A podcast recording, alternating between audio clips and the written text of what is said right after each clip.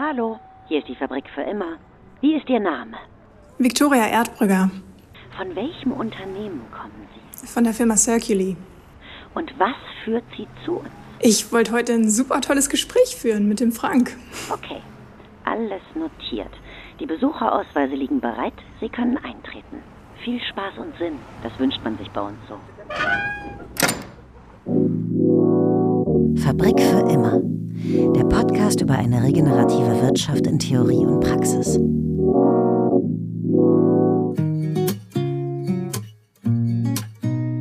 Ja, hi und herzlich willkommen zur Fabrik für immer.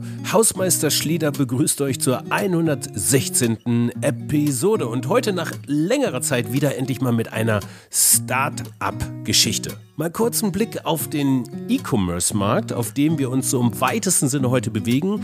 Auf den Blick auf den E-Commerce-Markt in Deutschland im Jahr 2021. Im B2C-Bereich wurden knapp 87 Milliarden Euro umgesetzt. Das ist ein 20-prozentiges Marktwachstum von 20 auf 21.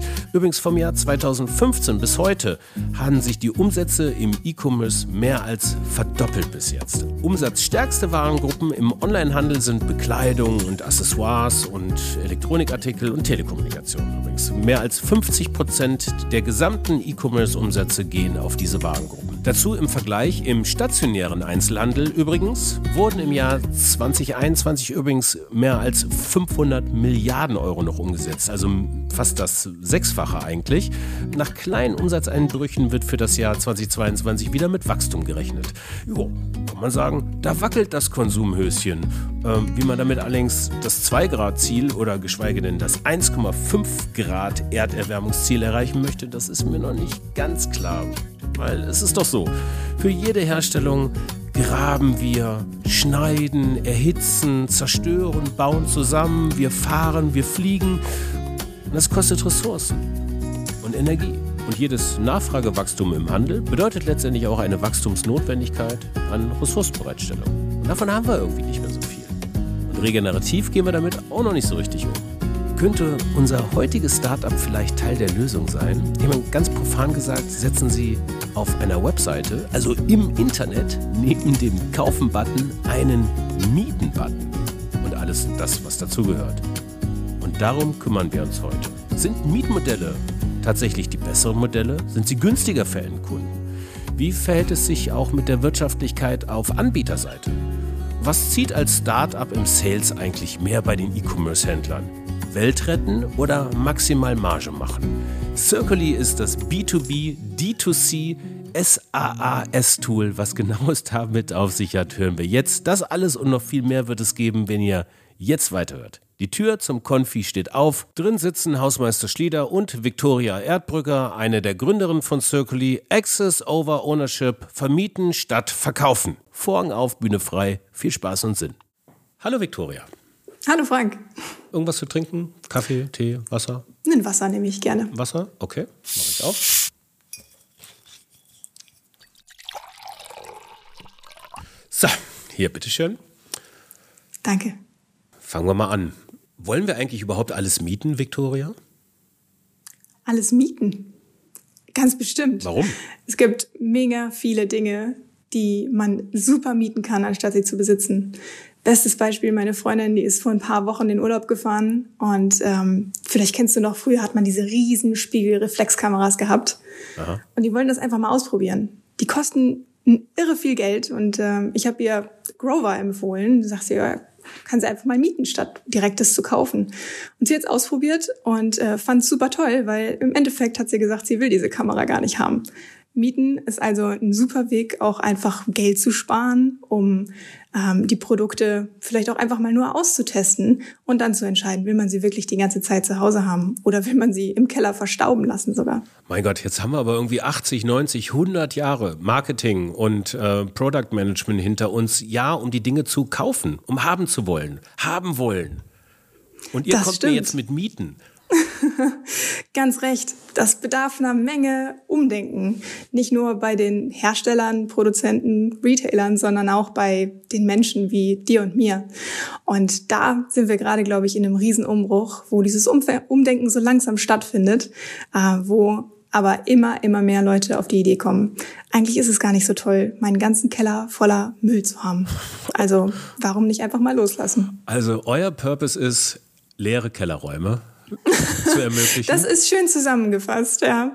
Wir fassen es ein bisschen weiter und sagen, wir wollen im Prinzip für unsere Kunden Wirtschaftlichkeit und Nachhaltigkeit zusammenbringen. Weil unsere Kunden sind die Unternehmen, ja nicht die Endkonsumenten. Und die müssen den Schritt auch erstmal gehen, das Angebot zu schaffen. Ja, bislang heißt das Angebot, bitte lieber Kunde, kauf. Und ähm, unserer Meinung nach müssen die Unternehmen auch einen ersten Schritt gehen und sagen, hey, lieber Kunde, du musst gar nicht kaufen, du kannst auch mieten und einfach mal ausprobieren. Erstmal herzlich willkommen, Victoria Erdbrügger vom Startup Circly. So viel dazu. Ein bisschen anderer Beginn heute ähm, und äh, wollte ich so ein bisschen herausfordern. Wir gehen das gleich mal alles durch. Das ist nämlich ein bisschen ein erklärungswürdiges Produkt, was ihr habt, was sich aber perfekt matcht mit unserer Going Circular Unterreihe. Und ähm, wir starten eben, es gibt ja immer so ein Teil eines Pitches, äh, eines Pitch Da steht immer, welches Problem wollen wir damit lösen? Vielleicht dazu einmal vorweg. Unsere Kunden, wie gesagt, sind Unternehmen. Und das sind Unternehmen, die meistens entweder jahrelang den Kunden etwas verkauft haben. Ganz klassisch über E-Commerce. Ja? Ähm, man geht in den Online-Shop, man klickt auf, das möchte ich haben, das möchte ich kaufen, man bezahlt es, man kriegt es zugeschickt. That's it. Da passieren jede Menge Prozesse im Hintergrund, wie einen Logistikprozess, einen Zahlungsprozess. Und alle diese Prozesse, Shopsystem, Logistik, ähm, Zahlungsanbieter sind dafür ausgelegt, transaktionale Geschäftsmodelle zu unterstützen. Einmal kaufen und bitte, bitte, bitte nie wiedersehen das Produkt. Das ist eigentlich das größte Problem, weil keines dieser Systeme ist darauf ausgelegt, dass ein Produkt in Raten gezahlt wird, dass ein Produkt ähm, getrackt wird, weil ich will ja wissen, wo meine Produkte über den Mietzeitraum sind. Und kein, kein System ist ausgelegt dafür, dass das Produkt am Ende des Tages auf jeden Fall wieder zurückkommt, weil das ist ja der Sinn und Zweck eines Mietmodells, eines zirkulären Mietmodells, dass man die Produkte wieder zurücknimmt, aufbereitet und ein zweites, drittes, viertes Mal vermietet. Das heißt, genau das Thema gehen wir an, verbinden da ein Shop-System. Im Prinzip machen wir den ERP-Prozess damit auch smart für das ganze Thema vermieten. Und das bedarf einer Lösung wie Circly, weil kein Shop-System, kein ERP-System, kein Payment Service Provider dieser Welt kann das alleine stemmen. Dann braucht es eine verbindende Lösung und das sind wir. Okay, also ist die Lösung unter dem äh, Kaufen-Button ähm, ein Mieten-Button zu installieren? So kannst du es visuell sehr, sehr gut zusammenfassen. Ja. Genau. Wir arbeiten da zum Beispiel mit einem Kunden zusammen, ähm, Bögebo, Kinderwagenhersteller, kennt man vielleicht die haben das jahrelang gemacht, die haben ihre Produkte verkauft. Und was sie jetzt machen ist, die vermieten ausgewählte Produkte auch. Und wenn du auf deren Website gehst, in den Online-Shop reingehst, dir ein Produkt aussuchst, dann steht da jetzt nicht nur jetzt kaufen, sondern darunter eben auch, oh, oder du kannst es auch mieten für einen deutlich geringeren Preis. Und das ist eben der Einstiegspunkt, virtuell jetzt gesprochen, für so ein Mietmodell, wo Circle unterstützt. Okay, also das erklärungswürdige Produkt hängt sich dann an im B2B, D2C-Bereich, also ein Business-to-Business-Geschäftsmodell. Ihr unterstützt Händler und Händlerinnen oder ja, Hardware-Verkäuferinnen eigentlich. Und dann geht es ja eigentlich primär genau. um Hardware, die verkauft wird. Genau. Und im Bereich Direct-to-Consumer, das heißt ohne Zwischenstation über den Handel, wobei den könnte man ja eigentlich auch unterstützen, oder? Geht auch, ja. ja. Da machen unsere Kunden unterschiedliche Modelle. Ähm, ob dann Handel dazwischen geschaltet ist oder nicht, das ist uns relativ egal. Für uns ist wichtig, dass unser Kunde über E-Commerce bislang entweder verkauft oder vielleicht jetzt auch schon vermietet. Ja, auch die brauchen eben Systeme, die die ganzen Shop-Systeme, Payment Service Provider etc. Äh, für die Miete ma möglich machen, das äh, verfügbar machen. Ähm, und das sind unsere Zielgruppen. Ja. Was ist denn das konkrete Produkt? Das ist die Technologie, die Software dahinter, die sich ähm, mittels Schnittstelle an die Webshops angliedert? Genau. Im Prinzip sind wir eine Software as a Service für Everything as a Service, wenn man so schön möchte. Das heißt, ähm, eine Software, die kannst du sowohl als ähm, App in einem Shopify App Store zum Beispiel kaufen, aber eben auch einfach so über diverse Schnittstellen an andere Shops andocken. Ob das jetzt ein Magento Shop ist oder äh, ein Shopware Shop, das ist uns komplett egal. Ja, ich möchte an dieser Stelle noch einen kurzen Abstecher machen in die KPI-Welt, also die Kennzahlenabfrage. Im Vorgespräch hatten wir schon kurz darüber gesprochen. 21 Mitarbeitende, ich wiederhole das mal ganz schnell. Umsatzzahlen gibt ihr noch nicht raus. Fair enough. Viel wichtiger für mich ist, Ich bin eigentlich ja immer noch auf der Suche nach KPIs der Zukunft, beziehungsweise KPIs, die die Leistungsfähigkeit äh, für regeneratives Wirtschaften ausdrücken. Welche Kennzahlen könnten das in eurem Kontext sein? Ja, wir sind ein junges Startup und wir arbeiten da natürlich dran. Ist ja auch unsere Vision, wirklich äh, die Circular Economy voranzutreiben. Ähm, wir haben tatsächlich seit äh, Mitte letzten Jahres tracken wir genau diese KPIs ähm, gesondert und ähm, können jetzt schon erste kleine Aussagen treffen, wie sich das auch über die Zeit entwickelt. Welche das sind das? Ein halbes Jahr. Genau. Das ja. sind zum Beispiel so KPIs, wie häufig wird ein Produkt eigentlich vermietet? Wird es nur einmal vermietet? Ja, oder wird es zwei, drei, vier, fünfmal vermietet? Das ist ja der Sinn und Zweck der Circular Economy, dass ein Produkt nicht nur einmal vermietet wird, sondern eben mehrmals. Und ähm, wir sehen, dass diese Zahlen tatsächlich Quartal für Quartal deutlich ansteigen. Dem geschuldet, dass wir natürlich über jetzt gerade mal einen kurzen Zeitraum uns anschauen. Wir sind momentan bei 1,3 Mal, dass jedes Produkt vermietet wird im Durchschnitt von unseren Kunden. Ja, das heißt, unser Kunde wie ein Bürgebo, ja, nochmal das Beispiel aufzugreifen, kann damit rechnen, dass wenn er einen Kinderwagen vermietet, dass er diesen auch noch im Durchschnitt 1,3 Mal wiedervermietet. Äh, und dadurch natürlich auch intern eine Kalkulation aufstellen kann, was die Margen dieser Vermietung angeht, überhaupt die ganze Effektivität eines Mietgeschäftsmodells. Ähm, was das natürlich wieder sehr, sehr interessant macht. Ja, absolut. Aber ist denn eigentlich so ein KPI dann auch wirklich, wie oft das vermietet wird oder wie oft eigentlich auch nicht verkauft wird? Also genau. wir, haben, wir sind ja hier in Materialkreisläufen, geschlossenen und, und, und ähm, da kommen wir gleich nochmal zu der Frage, ob die Pandemie jetzt wirklich geholfen hat ähm, oder gestört hat. Ich habe nämlich behaupte jetzt einfach mal, dass es vielleicht auch sogar geholfen haben könnte, aber ähm, dazu gleich mehr. Ähm, also in dem Augenblick, wo ich ja Sachen vermiete und nicht mehr verkaufe, schaffe ich es einfach, weniger zu haben. Das ist ja eins dieser Kern Probleme, die wir eigentlich haben, wo wir uns alle so ganz elegant dran vorbei lavrieren, wenn man jetzt nicht gerade Software as a Service ist, aber zumindest im Hardware-Bereich, dass wir von allem eigentlich ziemlich viel haben und sogar viel zu viel so. Und ähm, ja. diese Dinge wieder in die Kreisläufe zu führen und eben auch Käufe bewusst zu verhindern, wäre doch eigentlich ein relevanter KPI dann, oder? Ja, definitiv. Und das ist, denke ich, auch eine Diskussion, wenn man sie jetzt von ganz weit oben betrachtet, wo sich Nachhaltigkeit und Wirtschaftlichkeit widersprechen. Aber ähm, was wir sehen bei unseren Kunden ist tatsächlich, dass es Hand in Hand geht. Das Beispiel, was ich gerade gebracht habe, ja, wir, ähm, ich miete mir ein Produkt und ich weiß, dass du das danach auch nochmal kriegst.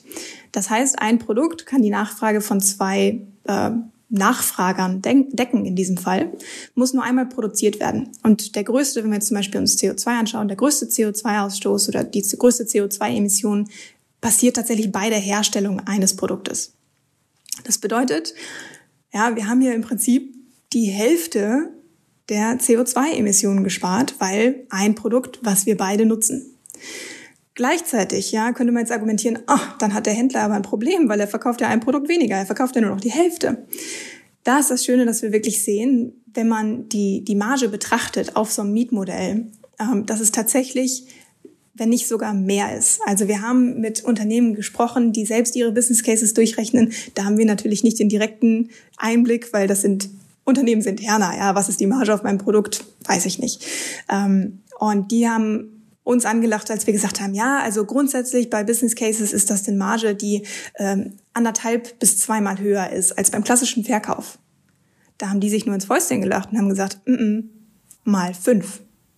Mal fünf, also Faktor fünf, fünf steigt die Marge, wenn ich, okay. Also eines Mietmodells im Vergleich zum klassischen transaktionalen Verkauf. Das sind jetzt Beispiele, ja, aber nur um mal zu zeigen, es kommt natürlich auf das Produkt drauf an, es kommt drauf an, bist du Hersteller, bist du Retailer, mhm. ja, was für Zahlen, mit was für Zahlen jonglierst du da. Ähm, aber das finde ich doch sehr interessant zu sehen, dass es durchaus Fälle gibt, ähm, wo ein Mietmodell wirklich einen positiven Impact auf der wirtschaftlichen Seite hat und auch natürlich auf der Nachhaltigkeitsseite. Ja, ja das ist spannend. Was, was zieht denn eigentlich im Sales mehr tatsächlich? Das Renditeversprechen eines Mietens oder ähm, einfach Dinge im Kreislauf zu halten und die Welt helfen zu retten, die Menschheit ja. helfen zu retten? Das würde mich mal interessieren. Ich lasse mich gerade ja. wahrscheinlich Ersteres, aber äh, ja, was erlebst du aus der Praxis da? Ja. Also aus der Praxis muss ich sagen, dass es ein bisschen gemischte Gefühle sind. Ähm, auf der einen Seite arbeiten wir mit Unternehmen zusammen, die machen auch häufig nichts anderes, außer ihre Produkte zu vermieten.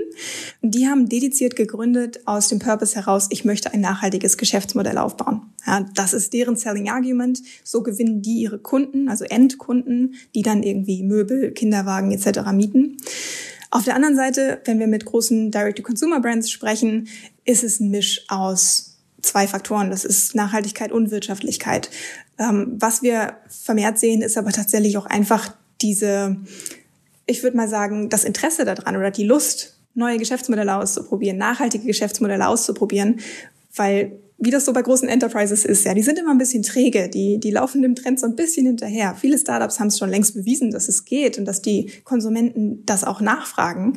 Und ich glaube, jetzt sind wir letztes Jahr, aber eben auch dieses Jahr so ein bisschen ähm, sehr stark getrieben davon, okay, wir, wir probieren jetzt mal was Neues aus. Wir gucken jetzt mal, wie es geht. Und wir machen jetzt mal einen Piloten, ja. Mal gucken, was da rauskommt. Und gucken auch mal oder wollen lernen, wie unsere Produkte sich überhaupt verhalten.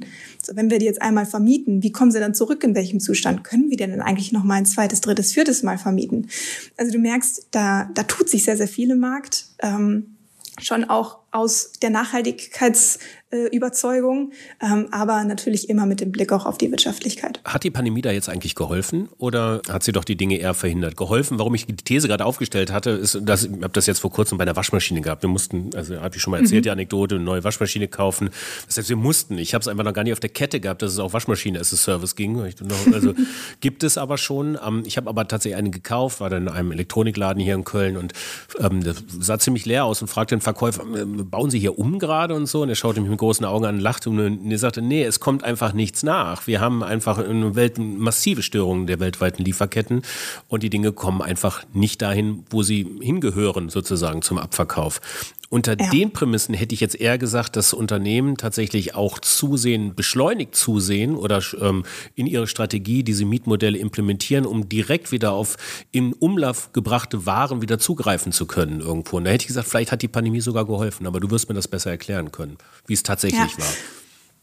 Ich muss sagen, ich hätte gehofft, es wäre so gewesen. Ah, weil ich sehe es genauso wie du, ja. Wäre ja dumm zu sagen, oh, ich habe jetzt nur noch ganz limitierte Assets, äh, da möchte ich jetzt das meiste rausholen und ah, nee, ich verkaufe sie jetzt transaktional mit einer geringeren Marge, weil äh, ich muss ja loswerden. Das ist ja das, was ich gut kann.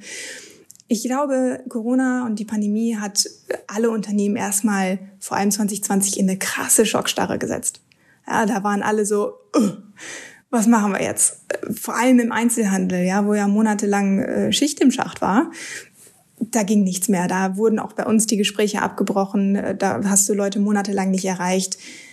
Irgendwo auch nachvollziehbar, menschlich, würde ich mal so sagen. Ähm, was wir auch nach wie vor noch sehen, gerade wenn man irgendwie jetzt im Fahrradbereich schaut, ja, auch Fahrräder oder Autos, die haben ja auch Lieferzeiten. Autos haben Lieferzeiten von zwei Jahren. So, äh, da ist auch immer noch so ein bisschen Schock drin, weil, wie ich schon sagte, das Verkaufen ist das, was man gut kann. Das ist das, was man immer gemacht hat. Und irgendwo bedarf es dann einen Change-Prozess, der relativ aufwendig und lang ist natürlich, um davon loszulassen, was man gut kann, was man immer gemacht hat. Ähm, auf der anderen Seite tut sich aber doch einiges im Markt und das sind vor allem zwei Trends, die für uns sehr, sehr positiv ähm, erscheinen. Das ist zum einen Thema Subscription Economy, ja, schon seit Jahren. Ein großes Unternehmen wie Zuora hat da ja schon lange drauf gewettert und auch diesen Begriff ins Leben gerufen. Ähm, und der ganze Markt um Product Subscriptions und Subscriptions wächst mit einer Compound Annual Growth Rate von, von über 70 Prozent. Da kannst du kurz, also vielleicht ähm, nochmal, das bedeutet Subscriptions eigentlich ja e-, eher im Softwarebereich, ne? Das ist doch, oder? Mm, äh, die ja, sowohl als auch, sowohl ja. als auch, ne? Also klar kannst du da auch hier was mit äh, Netflix-Abo dazu yes, zählen. Yes. Mhm. Ähm, aber Product Subscription, da geht's halt wirklich um physische Produkte. Okay. Also, ne, ob das jetzt Kaffee ist oder ein Laptop ja, oder ein. Auto, mhm. mhm. physisches Produkt. Mhm. mhm. Ähm, nimmt unglaublich stark zu, weil ich, vielleicht erinnerst du dich noch, irgendwann gab es mal Videotheken, mhm. wo man hingegangen ist, um Videos da zu mieten. Mhm. so, oder sogar zu kaufen. Ja, macht keiner mehr. Es gibt Netflix, wir wollen es benutzen, einmal gucken und dann aber auch nicht wieder. Meistens. Ja, und diesen Trend sieht man jetzt halt eben auch bei Produkten, bei physischen Produkten. Ja, Ob es jetzt angefangen ist bei einem MacBook, wo ich hier gerade drauf schaue, ähm, oder was für Produkte auch immer des täglichen Lebens. Ähm, und die, die andere, der andere große Trend, der vor allem im letzten Jahr aufgekommen ist, ist das Thema Re-Commerce. ähm, der ebenfalls mit einer Compound Annual Growth Rate von über 40 Prozent wächst. Also wirklich sehr, sehr stark, wirklich das Thema Nachhaltigkeit. Ich möchte Produkte, die ich habe, die noch einen Wert haben, noch ein zweites Mal verkaufen oder eben einfach nur benutzen, damit sie nochmal wieder ein neues Leben kriegen mit einem neuen Besitzer danach oder Benutzer. Ähm, und das sind Trends, die äh, doch sehr, sehr beeindruckend sind, was die Zahlen angeht. Sehen wir auch bei unseren Kunden, die im Durchschnitt mit 36 Prozent Monat für Monat an Umsatz wachsen der Trend ist, glaube ich, unaufhaltbar. Welche Hardware, wir hatten ja vorher gesagt, das ist also vorrangig jetzt Hardware-Modelle oder auch ausschließlich Hardware-Modelle. Welche, äh, welche Produkte tun sich denn da hervor? Welche sind denn prädestiniert und wo siehst du denn am ehesten jetzt quasi Wachstumsraten in welchen Branchen, ähm, die so ein bisschen auch Vorreiter sein können für andere Branchen? Mhm. Ich glaube, ähm, eine oder ein Unternehmen, was sehr, sehr stark den Markt geprägt hat in den letzten Jahren, was ich selber sehr faszinierend finde, ist Grover. Äh, ich glaube, wenn man über Product Subscriptions und Abos spricht, kommt man da in Deutschland zumindest nicht mehr drum rum. Ähm, die gibt's mittlerweile, glaube ich, seit 2015, 16. Also haben da wirklich schon jahrelange Pionierarbeit getan und ähm, sind auch meiner Meinung nach diejenigen, die den Markt belehren oder, oder educaten, wie man so schön sagt. Also sogar Fernsehwerbung schalten, wo ich mir denke, wow, ja, dass das ein Startup heute überhaupt noch macht. Ähm, aber ich glaube, genau das bedarf es, um wirklich auch Leuten zu sagen, hey, es gibt da eine Alternative. Du musst nicht kaufen, du kannst auch einfach mieten. Ja. Ähm, da höre ich aber das, auch das immer genau, cool. sorry, dass ich unterbreche, da höre ich aber auch immer genau die mhm. Vorbe. Ich kenne Grover, wir haben es auch hier in der Fabrik. Jetzt noch nicht alles, ne, so, aber ähm, das eine oder andere. Aber die Leute, die mit dem Spitzbleistift rechnen, sagen immer, das lohnt sich doch überhaupt nicht. Da kauft das Ding doch irgendwie, du kriegst es danach eh wieder gut vertickert. Ähm, ja, sage ich, stimmt. Also ich meine, das ich mag glaub, da ja margenträchtig sein für die, für die Produzenten, ne? aber für, für ja. auf, auf der Kundenseite ist es so, dass ich unterm Strich dieses Wachstum halt auch mit bezahle und tendenziell wahrscheinlich auch mehr dafür in meinem ganzen Warenkorb dafür auszugeben habe, als, ähm, ja, als wenn ich es dann direkt kaufen würde und bei eBay Kleinerzeigen oder so wieder verbimmeln, wie man es halt so macht. Ne? Ähm, ist das auch mhm. deine Beobachtung? Das ist ein interessantes Thema tatsächlich. Wir haben äh, zu unserer Anfangsphase der Gründung, weißt du, wenn du so auf das Thema du guckst dir mal den Markt an, wie verhalten sich eigentlich die Kunden. Wir haben eine, eine Kundenumfrage gemacht mit äh, 1000 Teilnehmern und haben die überhaupt mal gefragt, so hey, wie findest du denn das Thema Langzeitmieten? Ähm, was ist deine Wahrnehmung davon? Und haben auch die Frage gestellt, ne, denkst du, es ist für dich am Ende des Tages günstiger oder teurer? Und noch ein paar andere Faktoren. Und tatsächlich ähm, war die Meinung komplett gespalten. Die eine Hälfte hat gesagt, Mieten ist günstiger und die andere Hälfte hat gesagt, Mieten ist teurer. Und ich glaube, das ist wirklich eine ganz interessante ähm, Diskussion, wo es kein richtig oder falsch gibt, weil es sehr auf den Use Case und auch das Produkt ankommt. Das Beispiel von meiner Freundin mit der Kamera, da ist natürlich günstiger zu mieten, als die Kamera zu kaufen, nur für den Urlaub, um es mal auszuprobieren. Ja, wenn du dann natürlich sagst, oh, okay, die Kamera finde ich so geil, ich möchte sie doch behalten äh, und mietest dann im Zweifel über Jahre, dann bist du natürlich irgendwann an den Punkt gekommen, wo das Mieten wahrscheinlich teurer ist als das Kaufen. Ähm, also ist eine Diskussion, wo es kein richtig oder falsch gibt, meiner Meinung nach, und es immer sehr dem Use Case oder der, der Nutzung des Produktes daneben abhängig ist. Für uns als Firma, wir sind auch selbst ähm, sehr großer Grover-Kunde, mieten alle unsere Produkte für unsere Mitarbeiter bei Grover. Ähm, und für uns ist es als Unternehmen ähm, auch einfach ein Liquiditätsthema. Ja, wenn wir jetzt natürlich irgendwie da 21 äh, Laptops und, und Handys und Schlag mich tot kaufen würden, ist das was ganz anderes, als wenn wir das für ein paar Euro im Monat mieten. Das ist natürlich auch nochmal ein Punkt, der für im B2B-Bereich sehr, sehr interessant ist. Ja, ja, aber interessant fand ich in dem Zusammenhang auch die Finanzierungsrunde ähm, äh, eines Anbieters Everphone, äh, ähm, heißen mhm. die, ne? Also quasi die machen äh, Technologie, du, du kennst sie, aber ich wiederhole es mal kurz, also vorrangig Smartphone-Abo-Modelle für Unternehmen, auch Großunternehmen. Und die haben halt direkt eine 200 Millionen Finanzierungsrunde, glaube ich, abgeschlossen. Ne? Also da herrscht, äh, da herrscht richtig Bewegung in dem Markt tatsächlich. Das sind die Beobachtungen, die du auch hast? Ja, definitiv. Und das sind äh, nicht nur die großen Player, die man mittlerweile vielleicht so kennt wie einen Grover äh, oder einen Everphone, sondern auch wirklich sehr, sehr viele kleine Unternehmen in allen möglichen Industrien. Ob das jetzt äh, Möbel ist ähm, oder ähm, Hardware, ne? also auch äh, Computer, Consumer Electronics oder Babygoods. Wir arbeiten mit so vielen Kunden zusammen aus verschiedensten Industrien, äh, die Finanzierungsrunden abgeschlossen haben, wo ich sage, nicht schlecht. Also da tut sich einiges. Ja, also Elektronik haben wir, äh, Babygoods, also das nur so Kinderwagen, dann ne, vielleicht auch ein bisschen Kinderklamotten, äh, genau. Mö Möbel mhm. auch tatsächlich. Für mich ja eher so äh, immobile Wirtschaftsgüter, aber äh, ist gar nicht so. Ne? Also man kauft sich, man mietet sich einen Schrank für drei Jahre und dann geht's mit der neuen Schrankwand weiter. genau, also da kann ich gar nicht sagen, was so durchschnittliche Mietzyklen sind. Aber das Modell an sich finde ich natürlich auch sehr interessant, vor allem auch im B2B-Kontext, ja, wenn man sich da mal durchdenkt. Wir sind als Circly in ein 100% Remote-Unternehmen, sprich wir haben gar kein Büro mehr.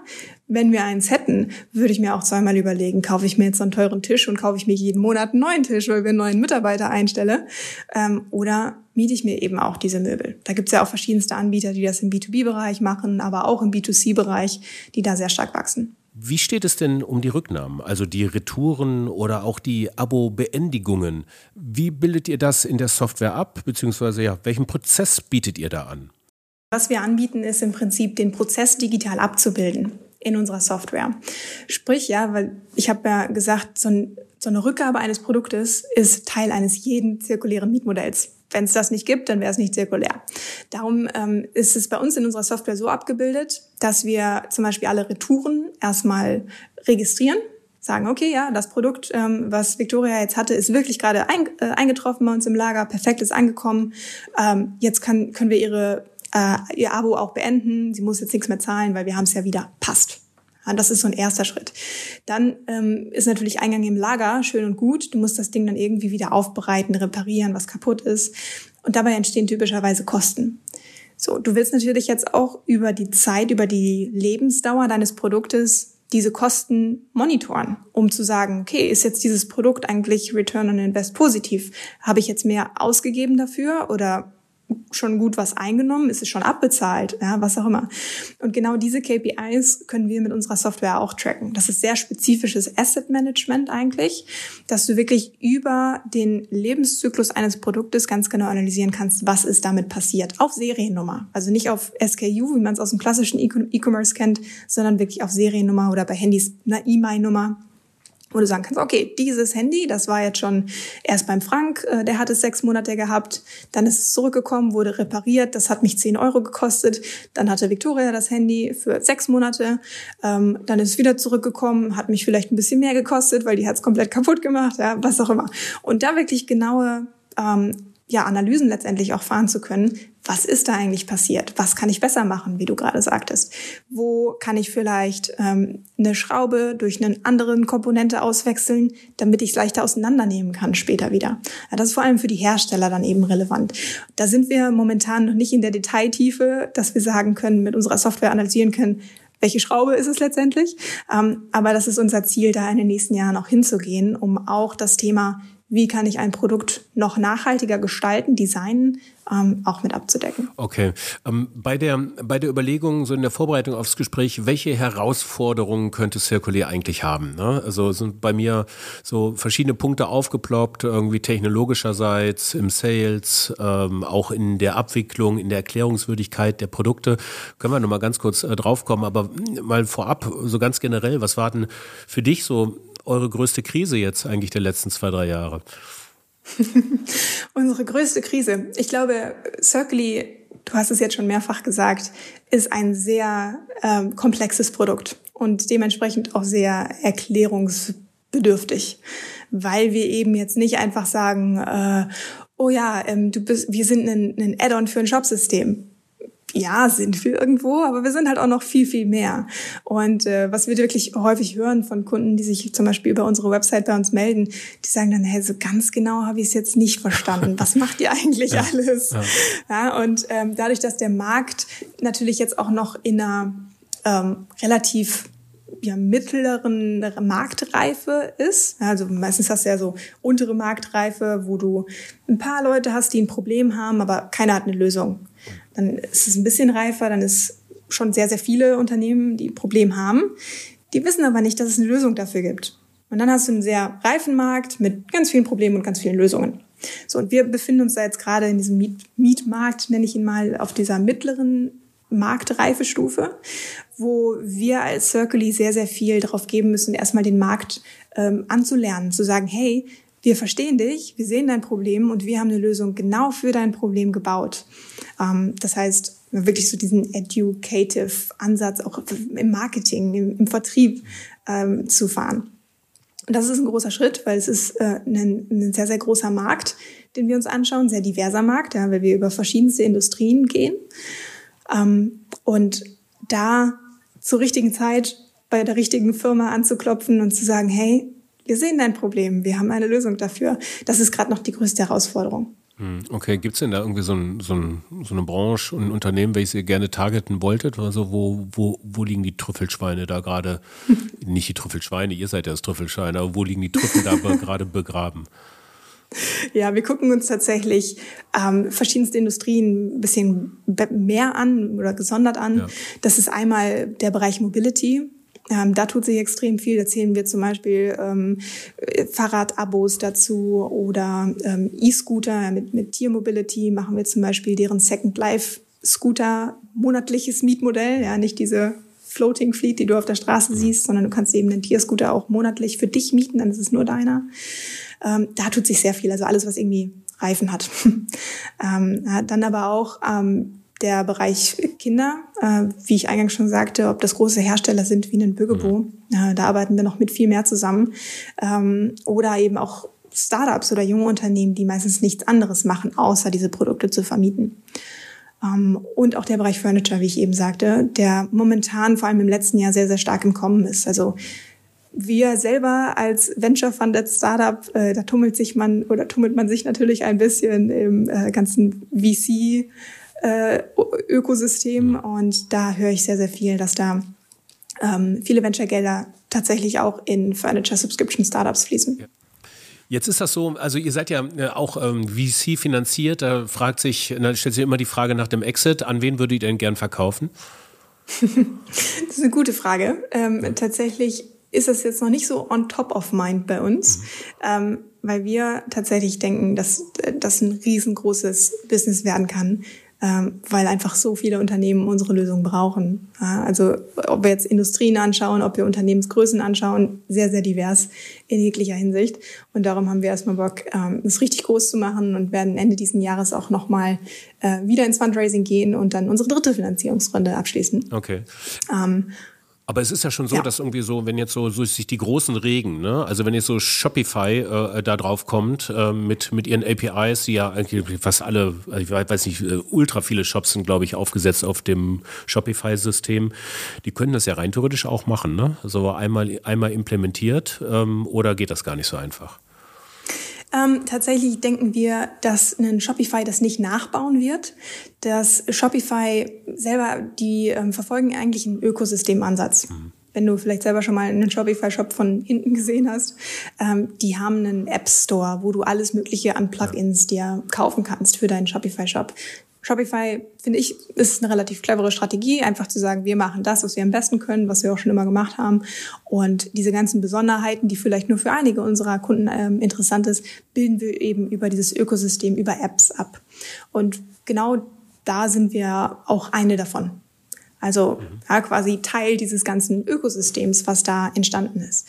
Ähm, dass Shopify Circly nachbaut, jetzt mal ganz plakativ gesagt, das höre ich tatsächlich relativ häufig. Ähm, die Frage danach, ob das passiert, ähm, vielleicht noch mal einmal zu veranschaulichen, um so ein Mietmodell machen zu können als Unternehmen, brauche ich nicht nur einen Shop, also einen Shopify als Beispiel, sondern ich brauche auch einen Zahlungsanbieter, einen Payment Service Provider, wie einen Stripe oder Braintree, das sind so die gängigsten, hat man vielleicht schon mal gehört. Ich brauche aber auch irgendeinen Logistikprozess, sprich, wenn ich größer bin, ERP-System, ja, um das alles abzudecken. Und da kommen noch ganz, ganz viele andere Tools dazu. Und wenn man sich dieses simple äh, Tech-Stack einfach mal anschaut, müsste man eine Lösung bauen, die eben alles abdeckt. Weil es reicht nicht nur Shopify alleine. Mhm. Die sagen, oh, wir machen jetzt mal Mietmodell. Schön, dann kann man vielleicht äh, bei den Produkten auswählen, möchte ich sie als Miete oder als Kauf anbieten? Ja, aber dann geht's noch weiter. Der Payment Service Provider muss ebenfalls in line sein mit dem, was der Shop tut, ähm, um die Flexibilität zu bieten. Okay, ich buche jetzt nicht nur jeden Monat stumpf das ab, was mir der Shop mitteilt, sondern ich gebe meinem Nutzer auch noch die Möglichkeit zu sagen, okay, ich gebe jetzt dem Kunden Rabatt oder ich verlängere die, äh, das Abo oder ich äh, buche einfach mal einen Monat nicht ab. Ja? Oder wie handle ich zum Beispiel, wenn du, Frank, sagst, du hast dir ein Fahrrad gemietet, meldest dich jetzt über ein Kundenlogin und sagst, Fahrrad ist kaputt. So, was passiert dann? Ja, Fahrrad ist weg. Hatte ich schon. Mein oder Fahrrad, Fahrrad ist wird schon geklaut im Fahrrad. Noch viel besser. Mhm. ja. Mhm. Ne? Oder du hast es wirklich noch, ja, du musst es ja erstmal zurückschicken und gleichzeitig muss ein neues rausgehen. Mhm. Was macht jetzt aber, wenn du das alte nicht zurückschickst, das neue schon raus ist? Mhm. Was musst du dann zahlen? Also wirklich alle diese komplexen Prozesse, die alle miteinander zu tun haben, die alle miteinander verbunden sind. Ja, jetzt rede ich gerade über das Teil ERP oder Logistik. Ja, ja, ja. Ähm, die müssen abgedeckt werden und das macht ein Shopify alleine gar nicht. Und das macht ihr? Darum, genau, da verbinden wir quasi die ganzen Punkte äh, und ermöglichen den ganzen System untereinander so zu kommunizieren, wie es ein Miet- oder Abo-Modell eben braucht. Alright. Wow, also wirklich äh, sehr erklärungswürdiges äh, Produkt eines aber wahnsinnig spannenden Marktes. Und ich finde, es lohnt sich da auch total tief einzusteigen, um das einfach mal zu verstehen, was da, ähm, was dahinter hängt. Das sind ja auch jetzt Modelle, die entstehen, die vor drei, vier, fünf Jahren absolut undenkbar gewesen wären irgendwie und wir reden jetzt hier uh, The Future is Now auch tatsächlich über so eine, ähm, ja, über, über so einen Neustart eigentlich eines kompletten Marktes, der, der sich jetzt bilden wird, äh, der ähm, sehr viel Wachstum verheißt. Und das ist irgendwo noch noch das Paradigma der Neuzeit, ist nämlich auch das der Allzeit, dieses Wachstum, ähm, dieser Wachstumsgedanke, aber das sich idealerweise ein bisschen vom Ressourcen- und Materialverbrauch äh, abkoppelt. Das ist ja eine der Hoffnungen der Circular Economy. Mal so abschließend zu dem Ding, ähm, was würdest du sagen, dein, äh, euer Geschäftsmodell, jetzt kommen wir wieder in die Pitchwelt, euer Geschäftsmodell in einem Satz, einfach gesagt, für meine Omi? Du kannst deiner Omi gerne sagen, ähm, wir ermöglichen es Unternehmen, die normalerweise über E-Commerce ihre Produkte verkaufen, diese eben genauso einfach auch zu vermieten. Dir und äh, Circuli viel, viel äh, Glück. Ein, ähm, ein wirklich eine tolle Startup-Geschichte, finde ich zumindest, ähm, in einem spannenden Markt, in unserer Going Circular-Reihe. Euch drücke ich die Daumen. Ähm, und ähm, ja, wer weiß, wir hören uns bestimmt nochmal und schauen nochmal rein, ähm, wie euer Weg so weiter verlaufen ist. Ähm, bis dahin dir viel Spaß und Sinn in eurer Zeit weiterhin und ähm, viel Spaß und Sinn generell. Auf bald. Dankeschön. Hat mir sehr viel Spaß gemacht, Frank. Ich freue mich. Ja, das ist doch immer schön. Wenn es Spaß macht, ist ja immer besser, als wenn es äh, keinen Spaß macht. Das ist eine ganz wunderbare Geschichte. So, bevor ich jetzt hier weiter das Phrasenschwein auspacke, wünsche ich euch allen nochmal auch eine gute Zeit. Die nächste Episode gibt es bereits in wenigen Tagen. Wir haben ab dem kommenden Sonntag, dem 13. Februar 2020, starten wir mit einer zehnteiligen Sonderreihe zum Thema Gemeinwohl-Purpose Krisenresilienz im Auftrag des Umweltbundesamtes und des Bundesverbands Nachhaltige Wirtschaft Wirtschaft. Am Sonntag, dem 13. Februar geht es los. Jeden Sonntag jetzt zehnmal hintereinander ein schönes Eintauchen in purpose-orientiertes Wirtschaften mit ein paar schönen Praxisbeispielen, äh, wie ihr es von der Fabrik für immer gewohnt seid. Bis dahin, alles Gute. Ciao. Fabrik für immer.